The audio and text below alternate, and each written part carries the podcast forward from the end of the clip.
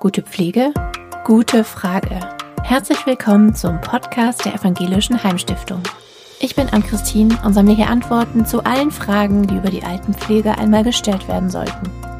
Wenn ihr die erste Staffel verpasst habt, hört gerne auch noch unsere Folgen zu den Karrierewegen in der Pflege. Viel Spaß! Kochst du eigentlich auch privat? Privat sehr viel, ja. Ja? Okay, was gab's da zuletzt? Oh, da haben wir eine Spätzlepfanne gekocht. Sehr gut. So, heute haben wir schon die letzte Folge unserer Staffel rund um die Nachhaltigkeit und dafür spreche ich heute mit Thomas Seifert. Der ist Küchenleiter im Haus am Stauffenberg in Heilbronn. Hallo Thomas, schön, dass du da bist.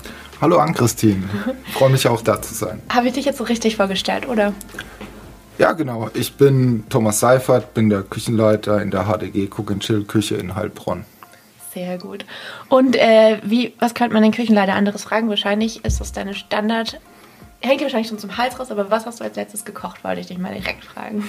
Oh, als letztes, das war ja schon letzten Freitag und da haben wir äh, Blut- und Leberwürstchen für heute gekocht. Die gibt's heute? Ja. Ja? Okay.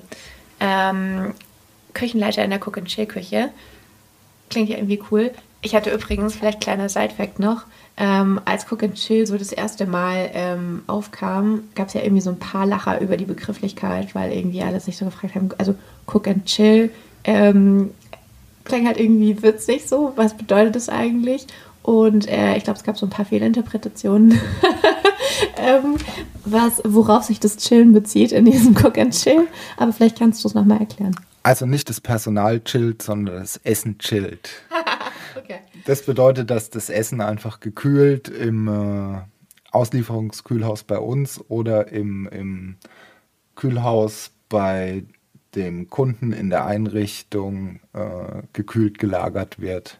Okay, Das- also das um ist die der- Missverständnisse mal aufzuklären, ja. Also ihr seid nicht diejenigen, die sich da äh, einen Nein, nein, wir- Nachmittag machen. Wir liegen nicht auf der faulen Haut und chillen in der Küche, sondern wir, wir arbeiten und das Essen darf dann chillen. Okay, aber vielleicht genau nochmal Cook and Chill. Also am Ende das Essen äh, chillt, aber was passiert davor? Genau, also wir kochen das Essen ganz normal wie in anderen Großküchen auch, im Kessel, im Kochtopf, im Kombidämpfer.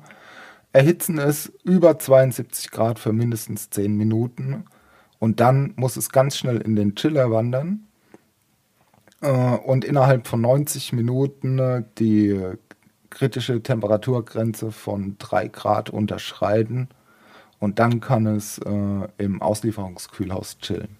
Okay, und wenn du sagst kritische Temperaturgrenze, was hat es mit den drei Grad auf sich? Unter den 3 Grad äh, vermehren sich keine Mikroorganismen und da ist es äh, unter 3 Grad ist das Essen länger haltbar. Okay, krass. Und, Das ist die vorgegebene Lagertemperatur. und was macht das mit dem Geschmack sozusagen? Also hat dieses Tempo der Abkühlung auch noch irgendeine Be Bewandtnis auf sich? Ja, genau. Zum Beispiel das Gemüse behält die ganzen Vitamine äh, besser, als wenn es jetzt noch zwei Stunden äh, in einem warmen Auslieferungsfahrzeug durch die Gegend gefahren wird. Da behält es die Vitamine im, und, und Nährstoffe besser bei Cook and Chill, äh, da es innerhalb von 90 Minuten runtergekühlt wird und dann nur vor Ort äh, schonend regeneriert wird innerhalb von 40 Minuten. Wenn ich mir jetzt so eine Großküche vorstelle, ist Küchenleiter schon so ein sehr koordinierender Job eigentlich, oder? Also wie viele Leute seid ihr da und bist du eigentlich am Kochen? Genau, ich bin eher so der Koordinator in der Küche. Am Kochen bin ich recht selten, nur bei Personalengpässen zurzeit. Meine Hauptaufgaben sind hauptsächlich die, äh, der Einkauf der Ware, die Erstellung der Produktionspläne, die Planung der Küchenabläufe. Okay, und fehlt dir das dann eigentlich? Ich frage mich nämlich immer, wenn man Koch ist, hat man dann eigentlich noch Lust zu kochen? Ja, man hat immer Lust zu kochen, also ich persönlich schon. Ähm, mir macht es auch riesigen Spaß, wenn ich, wenn ich in der Produktion bin, wenn ich mal aus meinem Büro rauskomme. Das heißt, du bist auch privat noch, kochst auch privat noch gerne. Ich hatte meinen Mitbewohner, der Koch war.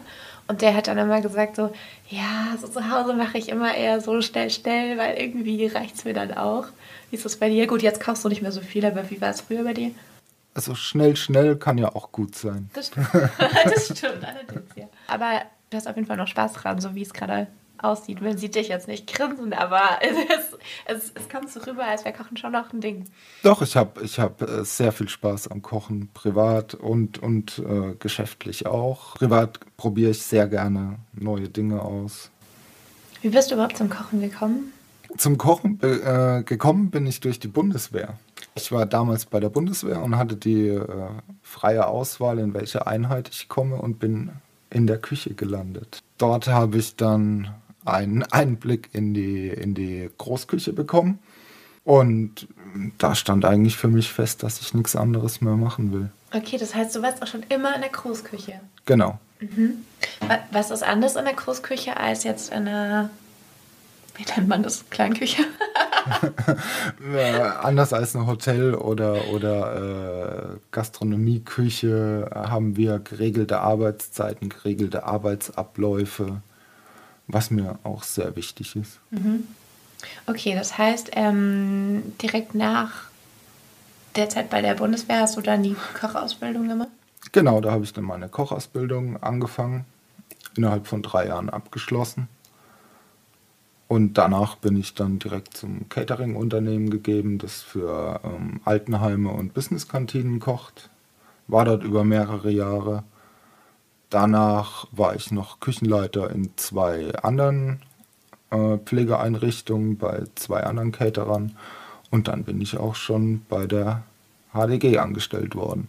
Pflegeheim Essen eilt ja jetzt nicht unbedingt der Feinkostruf voraus, so ein bisschen, ne? In der allgemeinen Wahrnehmung. Hm, vielleicht anders gefragt, was entgegnest du dem?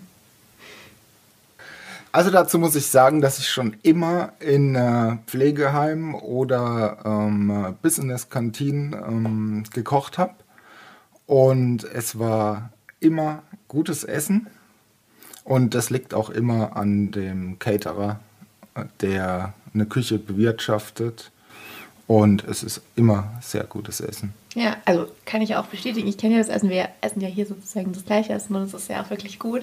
Aber ich weiß nicht, woher das so richtig kommt. Ähm, vielleicht ist es auch ein bisschen diese Wahrnehmung von klar, dass oft das Essen im Pflegeheim vielleicht ein bisschen weniger würzig ist, was ja aber auch beabsichtigt ist oder sowas zum Beispiel oder vielleicht mal weicher oder ich weiß es nicht.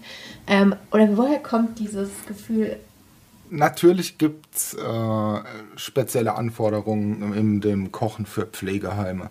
Man muss auf äh, den Gargrad achten, dass, dass das Gemüse nicht, nicht fest ist, nicht wie Rohkost auf den Teller kommt, sondern dass wir, dass wir das Gemüse weich kochen. Ähm, der äh, Sonntagsbraten muss natürlich weich sein. Äh, da können wir keine, keine bissfesten äh, Speisen rausgeben. Das ist ganz klar. Und von der Würze her, ähm, da wir so viele Essen kochen, ist es recht schwer für jeden den, den höchsten Würzgrad zu finden. Deshalb äh, wird das Essen auf, auf Medium gewürzt und so dürfte es doch jedem schmecken. Ein bisschen Salz und Pfeffer steht auf dem Tisch. Und das kann man dann danach immer noch dran tun. Ähm, und ihr vor Ort, beziehungsweise du, seid dann auch die, die entscheiden, was es wann zu essen gibt? Das machen wir zusammen in dem Cook and Chill Arbeitskreis und da erstellen wir den Speiseplan für alle fünf Cook and Chill Küchen. Und da werden die Produkte entschieden, welche auf den Speiseplan kommen, die Menüs zusammengestellt und saisonal und immer mehr auch regional angepasst. Das ist ein gutes Stichwort, weil wir sprechen ja auch äh, über Nachhaltigkeit und deswegen natürlich auch beim Essen ein großes Thema. Ähm, wenn du jetzt sagst, saisonal und regional. Das beste Beispiel ist immer der Spargel. Den Spargel gibt es bei uns nur in der, in der Spargelzeit, dann gerne auch zweimal die Woche. Aber wenn im Winter brauchen wir dann keinen Spargel auf den Speiseplan zu setzen, da wir dann die Wintergemüse nehmen wie Rosenkohl oder, oder andere Kohlarten. Und jetzt nochmal vielleicht zu der Großküche jetzt, in der du der Küchenleiter bist. Wie, viel, wie viele Menschen arbeiten da? Bei uns in Heilbronn in der Küche arbeiten zurzeit 17 Küchenmitarbeiter inklusive mir. Dann haben wir noch sieben Fahrer, die für zwei Cook-and-Chill-Küchen die Essen ausfahren.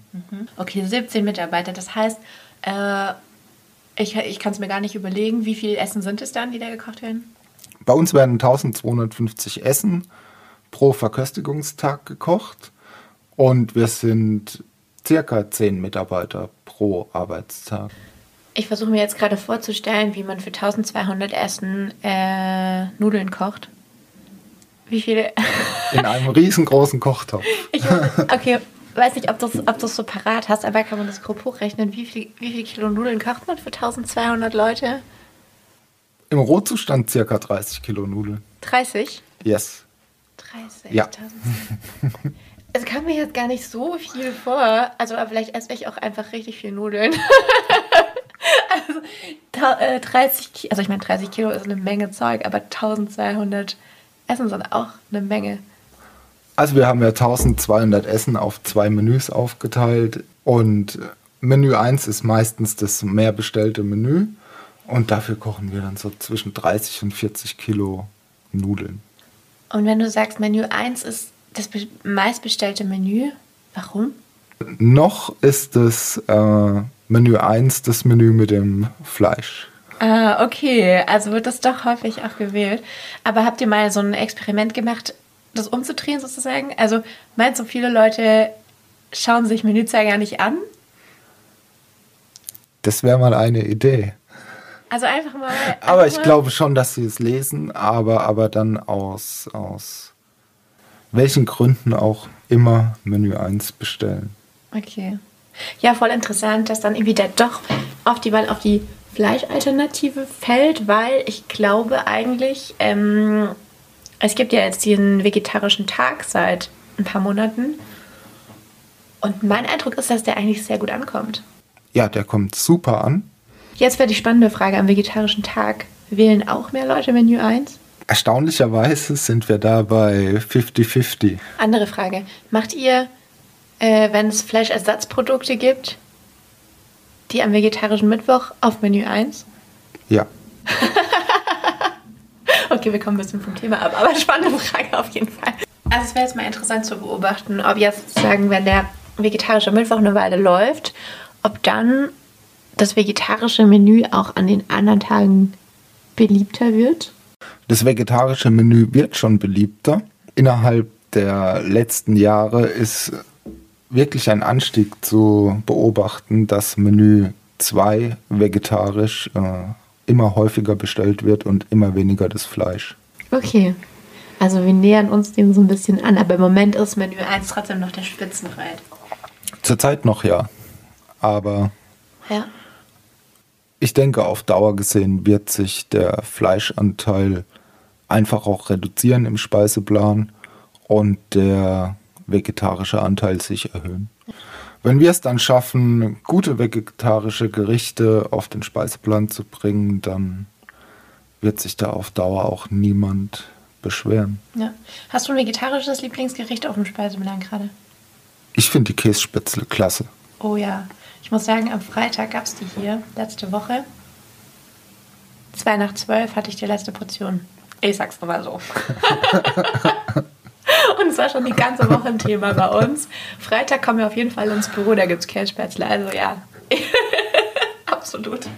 Ja, also ich habe das Gefühl, wir, wir, wir schweifen ein bisschen ab, weil Essen kann so gut über das Essen reden. Wie war das bei euch so? Habt ihr euch dann tatsächlich auch zusätzliche vegetarische ähm, Gerichte jetzt überlegt oder die aufgenommen sozusagen? Oder sind das dann halt die vegetarischen, die es davor im Prinzip auch schon gab, die jetzt dann eben auf den Mittwoch fallen?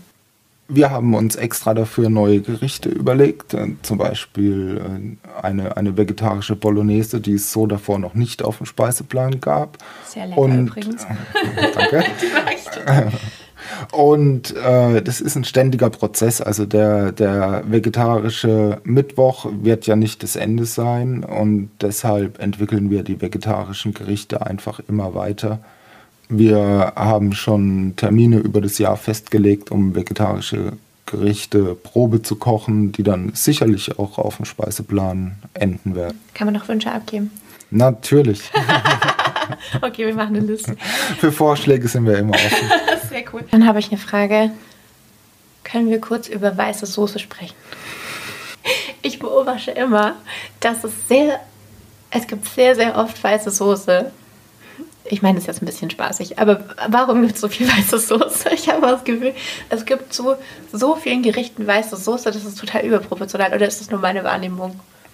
Ich denke, das ist deine Wahrnehmung. Ja? Wir können gern mal die, den weißen Soßenanteil in, im Speiseplan auswerten. Aber zu vegetarischen Gerichten gibt es, wie du sagst, gern mal eine weiße Soße, die dann aber meistens auch abgewandelt ist. Okay.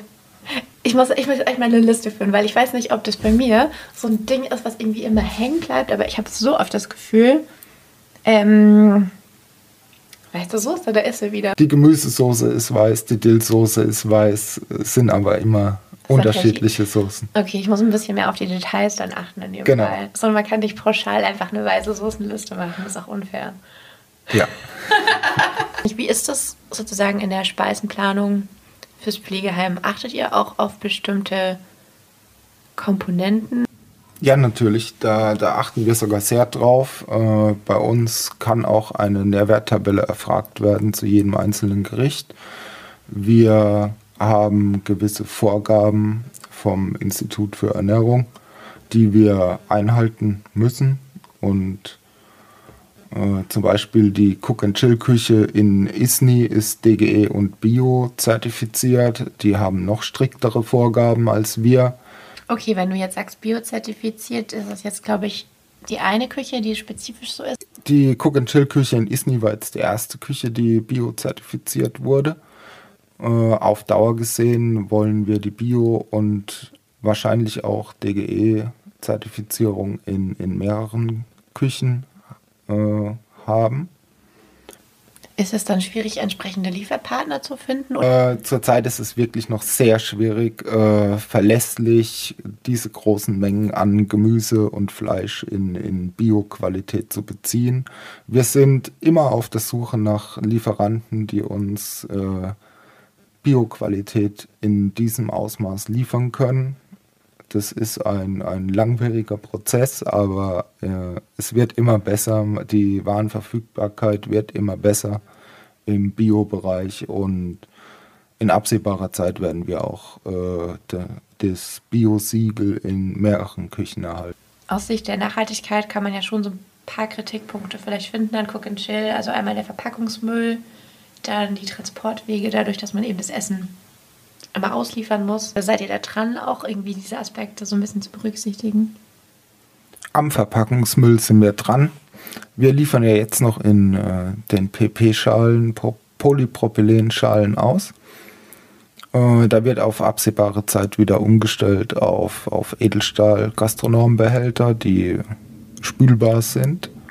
Genau, das Essen muss transportiert werden.